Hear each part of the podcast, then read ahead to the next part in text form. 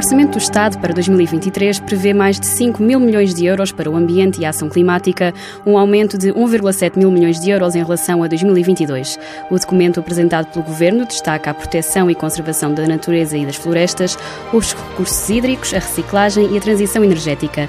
Mas será que as estratégias do Executivo para o próximo ano no que ao ambiente diz respeito estão no bom caminho? É isso que vamos tentar perceber com Francisco Ferreira, da Associação Ambientalista Zero. Antes de irmos a mais detalhes, peço-lhe uma análise à proposta de Orçamento de Estado para 2023 para a área do ambiente, que pela primeira vez tem uma orçamentação verde. O que é que isso significa? Bem, uh, realmente nós uh, uh, temos um, um, primeiro orçamento em que falamos de uma orçamentação verde. isto tem a ver, por um lado, com o, o Pacto Ecológico Europeu, ou seja, algo que uh, a Comissão Europeia e a Europa começa a insistir uh, junto de todos os Estados-membros, mas, acima de tudo, pelo facto de nós termos uma lei de bases do clima que entrou em vigor em fevereiro deste ano e que tem um conjunto de requerimentos no que respeita ao orçamento do Estado.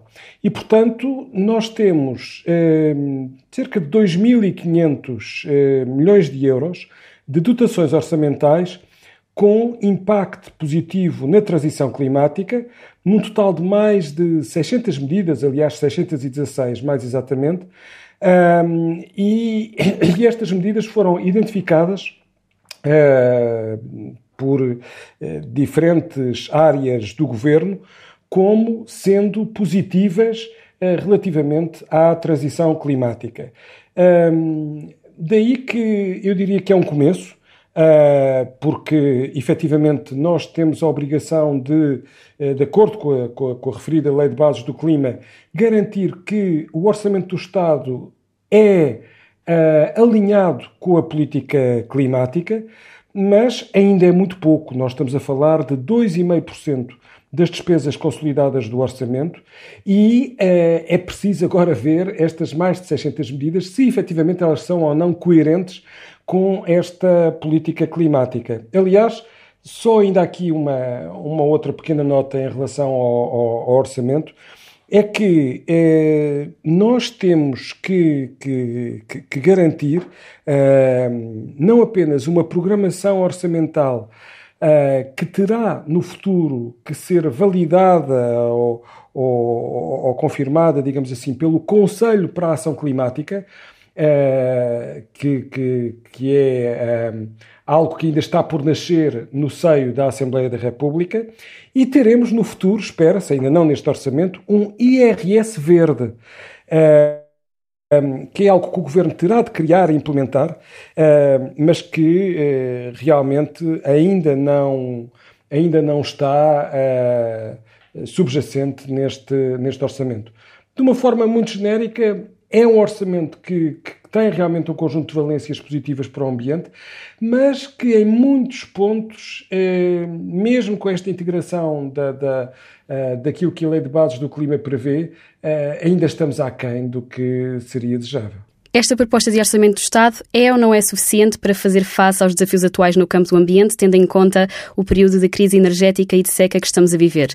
Podemos falar, por exemplo, de um dos pontos destacados no documento, que é a transição energética, onde o Governo prevê o reforço de mais de 30% das verbas, elevando o total para 2,1 mil milhões de euros, visando acelerar a descarbonização, melhorar a eficiência energética e reforçar os transportes públicos. Como é que o Francisco avalia este investimento? Este é um orçamento de Estado que tem as prioridades certas? Eu diria que é um orçamento de Estado que um, tem realmente um conjunto de prioridades eh, que vão no caminho certo, mas que falham em algumas áreas eh, absolutamente cruciais. Aliás, isso tem sido comentado não apenas em Portugal, mas em países como a Alemanha, que é assim, eu faço esta crise energética, estou a injetar dinheiro no sentido de garantir que os preços da eletricidade e do gás, seja nos particulares, seja na, na indústria, eh, não subam eh, demasiado, pondo em causa o, o, funcionamento das fábricas ou pondo em causa,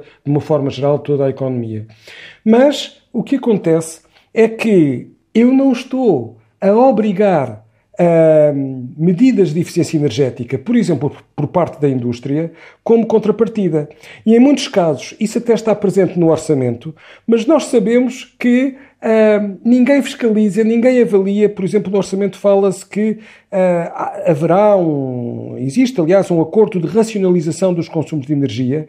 Há uh, auditorias energéticas que estão previstas em muitos dos casos, mas o que é facto é que nada disso está a ser devidamente implementado e, portanto, há aqui, digamos, um, uma falha grande que é eu, eu dou dinheiro para, do ponto de vista económico, sem uma verdadeira contrapartida ambiental, ehm, e essa é talvez uma das falhas eh, maiores no que diz respeito a, a, a, muitas destas linhas de atuação. E por outro lado, o que é facto é que nós estamos a ver que muitos dos apoios que, que, que têm vindo a ser um, ehm, fornecidos uh, para, um, ao, ao, transporte público, nomeadamente à descarbonização, etc., não estão a ter o, o, os devidos efeitos e nós temos que ter um outro tipo de intervenção.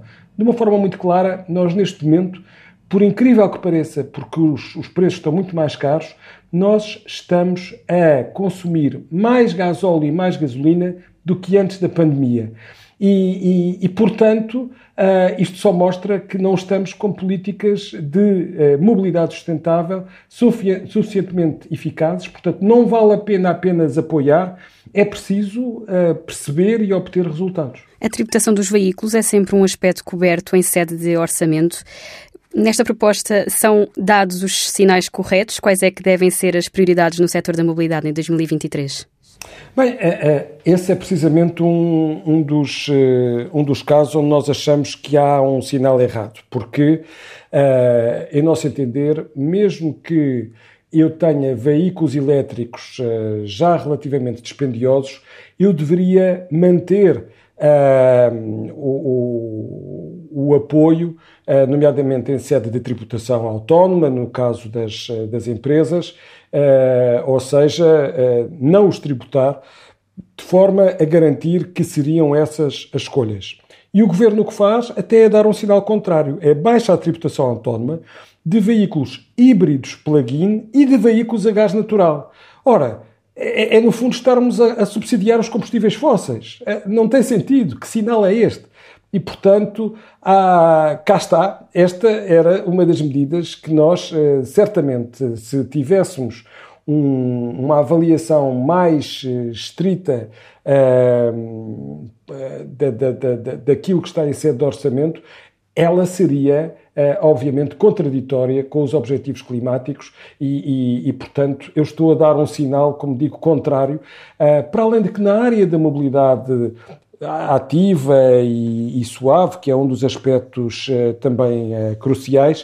Uh, as verbas disponíveis para, por exemplo, os, os, planos de mobilidade, o uso da bicicleta, a construção de ciclovias, Uh, um milhão de euros é, é, é claramente pouco uh, e, e, isso já foi, aliás, eh, posto em causa pela, pela MUBI, pela, uh, por uma das associações que trabalha nesta área e que, obviamente, a Zero também considera que, que, que é um elemento que deveria ser revisto. Ao nível da sustentabilidade ambiental, a proposta de orçamento do Estado destaca os resíduos, a economia circular e as águas residuais, com medidas que já têm vindo a ser mencionadas, como o sistema de depósito de embalagens de bebidas e a Estratégia Nacional para a Reutilização de Águas Residuais. Será mesmo em 2023 que estas soluções vão avançar? Bem, vamos ver, não é? é? o que é facto é que é, em breve nós teremos o plano estratégico dos, é, para os resíduos urbanos. Um, e, e, vamos ver se, se, uh, o, o, se, se, temos realmente um orçamento e um plano em linha uh, com aquilo que é, por exemplo, a prioridade que deve ser dada à prevenção da produção de resíduos. E as indicações que temos são contrárias também aí. Um, há, sem dúvida, em relação às águas residuais, Uh, um fortíssimo investimento que é absolutamente necessário, aliás, numa situação de seca. Uh, nós temos que, que, que, simplificar e apoiar uh, este uso. Nós temos apenas cerca de 1,1% de águas residuais que são reutilizadas. e precisamos de, de, de aumentar esta percentagem. mas em relação aos resíduos, nós temos que andar mais depressa naquilo que são as apostas na prevenção e na reutilização, deixando de financiar, por exemplo, a incineração, direta ou indiretamente. E, e, e portanto, e, e temos uh, aqui um, atraso muito grande no que respeita às metas da reciclagem, uh, e, há também aí uh, verbas que nós queremos ter a certeza que são suficientemente diferenciadoras eh, de forma que, por exemplo, os municípios que façam mais recebam mais eh, e não que haja um tratamento eh, igualitário que, que não estimule realmente aquilo que é uma conduta mais sustentável na gestão dos resíduos. São também mencionados a qualidade do ar e o ruído ambiental. O documento do Orçamento do Estado prevê a publicação da primeira Estratégia Nacional para o Ruído do Ambiente. Que tipo de estratégia é esta? Bem, é uma estratégia que, que já aguardamos há, há vários anos. Sistematicamente aparece no, no mencionada no, uh, no relatório associado ao Orçamento do Estado e continua por concretizar. Portanto, vamos ver se é desta. Uh, é uma estratégia muito importante porque uh, o ruído é dos fatores ambientais aquele que eh, perturba mais as pessoas, apesar de ser a poluição do ar uh, aquela que causa mais problemas de saúde, o que é facto é que nós vemos que, que, que o ruído nas cidades é, é, é algo que exige da parte das autarquias, da parte daquilo que são as grandes infraestruturas, como os aeroportos, o, o transporte rodoviário, rodoviário, nomeadamente em Lisboa, nós vemos, por exemplo, que estamos precisamente a flexibilizar mais os voos noturnos. Uh, Fala-se inclusive é de uh, descer a, a ambição de, de, de, muitos dos aspectos relacionados com, com, com o ruído e, e as políticas de, de, qualidade do ar também uh, não se vê nenhuma mudança quando a Organização Mundial de Saúde está a, a querer cada vez maiores exigências. Portanto, temos sérias dúvidas se realmente será desta que haverá alguma diferença uh, em relação àquilo que no passado não se conseguiu fazer. A conservação da natureza e das florestas são também um dos pontos-chave do Orçamento do Estado para 2023. O setor da agricultura e do desenvolvimento rural são também, segundo o Governo, setores prioritários. Que tipo de estratégias é que deveriam ser aqui implementadas, salvaguardando-se, claro, a sustentabilidade dos recursos naturais?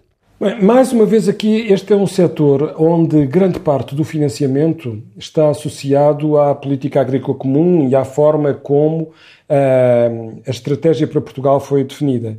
E, e realmente nós temos vindo a dizê-lo, uh, uh, temos ido em caminhos contrários. Ou seja, em vez de eu garantir que tenho um tipo de agricultura que deve ser mais financiada porque é mais compatível com a salvaguarda da paisagem, da biodiversidade, dos recursos.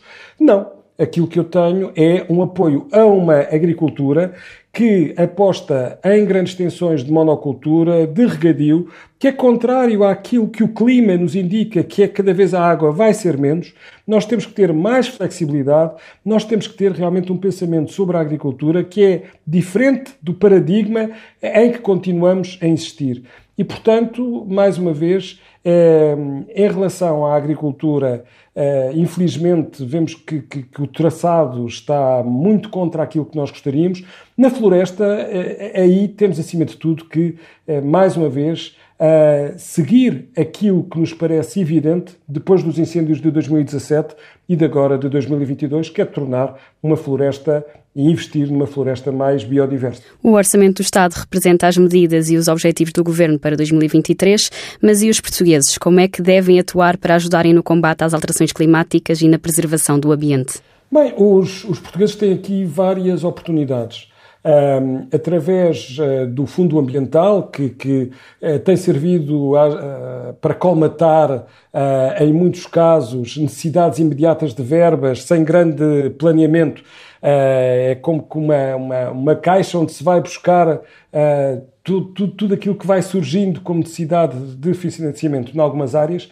Também é verdade que o Fundo Ambiental tem sido crucial em áreas como um, o, o, o, tornar os edifícios mais sustentáveis, o garantir uma, uh, uma transição para as renováveis, entre outros aspectos. É crucial garantir que o fundamental mantenha este propósito e, e, e não é mais uh, ter mais e mais verbas, por exemplo, para o sistema elétrico nacional.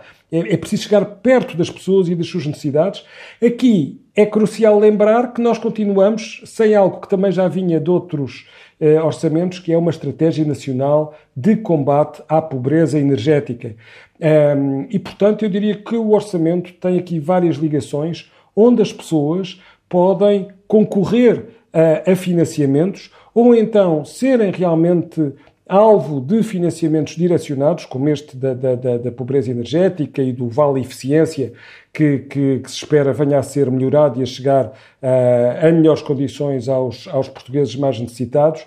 E, e portanto, uh, este vai ser um orçamento num período de crise, crise energética, onde uh, nós esperamos conseguir de todos os estímulos certos para que se consiga enfrentar um inverno que vamos ver uh, se não será uh, muito rigoroso e, e, que nós tenhamos as estratégias de longo prazo para garantir que, realmente conseguimos reduzir os nossos consumos de uh, energia sem pôr em causa a, a qualidade de vida. Portanto, eu diria que há várias pontes que o Orçamento do Estado nos permite fazer. Oxalá uh, nós estejamos coerentes com a política climática, com a política de uma mobilidade sustentável e agora nas negociações do orçamento uh, a zero vai concretizar muitos destes aspectos que se espera virem a poder ainda ser melhorados. A transição e a eficiência energética, a economia circular, o ruído, a mobilidade sustentável e a preservação das florestas são alguns dos elementos em destaque na proposta do Orçamento do Estado para 2023. Mas, segundo a Associação Ambientalista Zero, há algumas falhas, especialmente na área da energia e da mobilidade sustentável. A fechar o Verdes Hábitos desta semana, concorrer a financiamentos como o Fundo Ambiental e reduzir o consumo de energia sem pôr em causa a qualidade de vida no inverno que se aproxima, são as sugestões da Zero para também ajudar na luta contra as alterações climáticas e proteger o ambiente.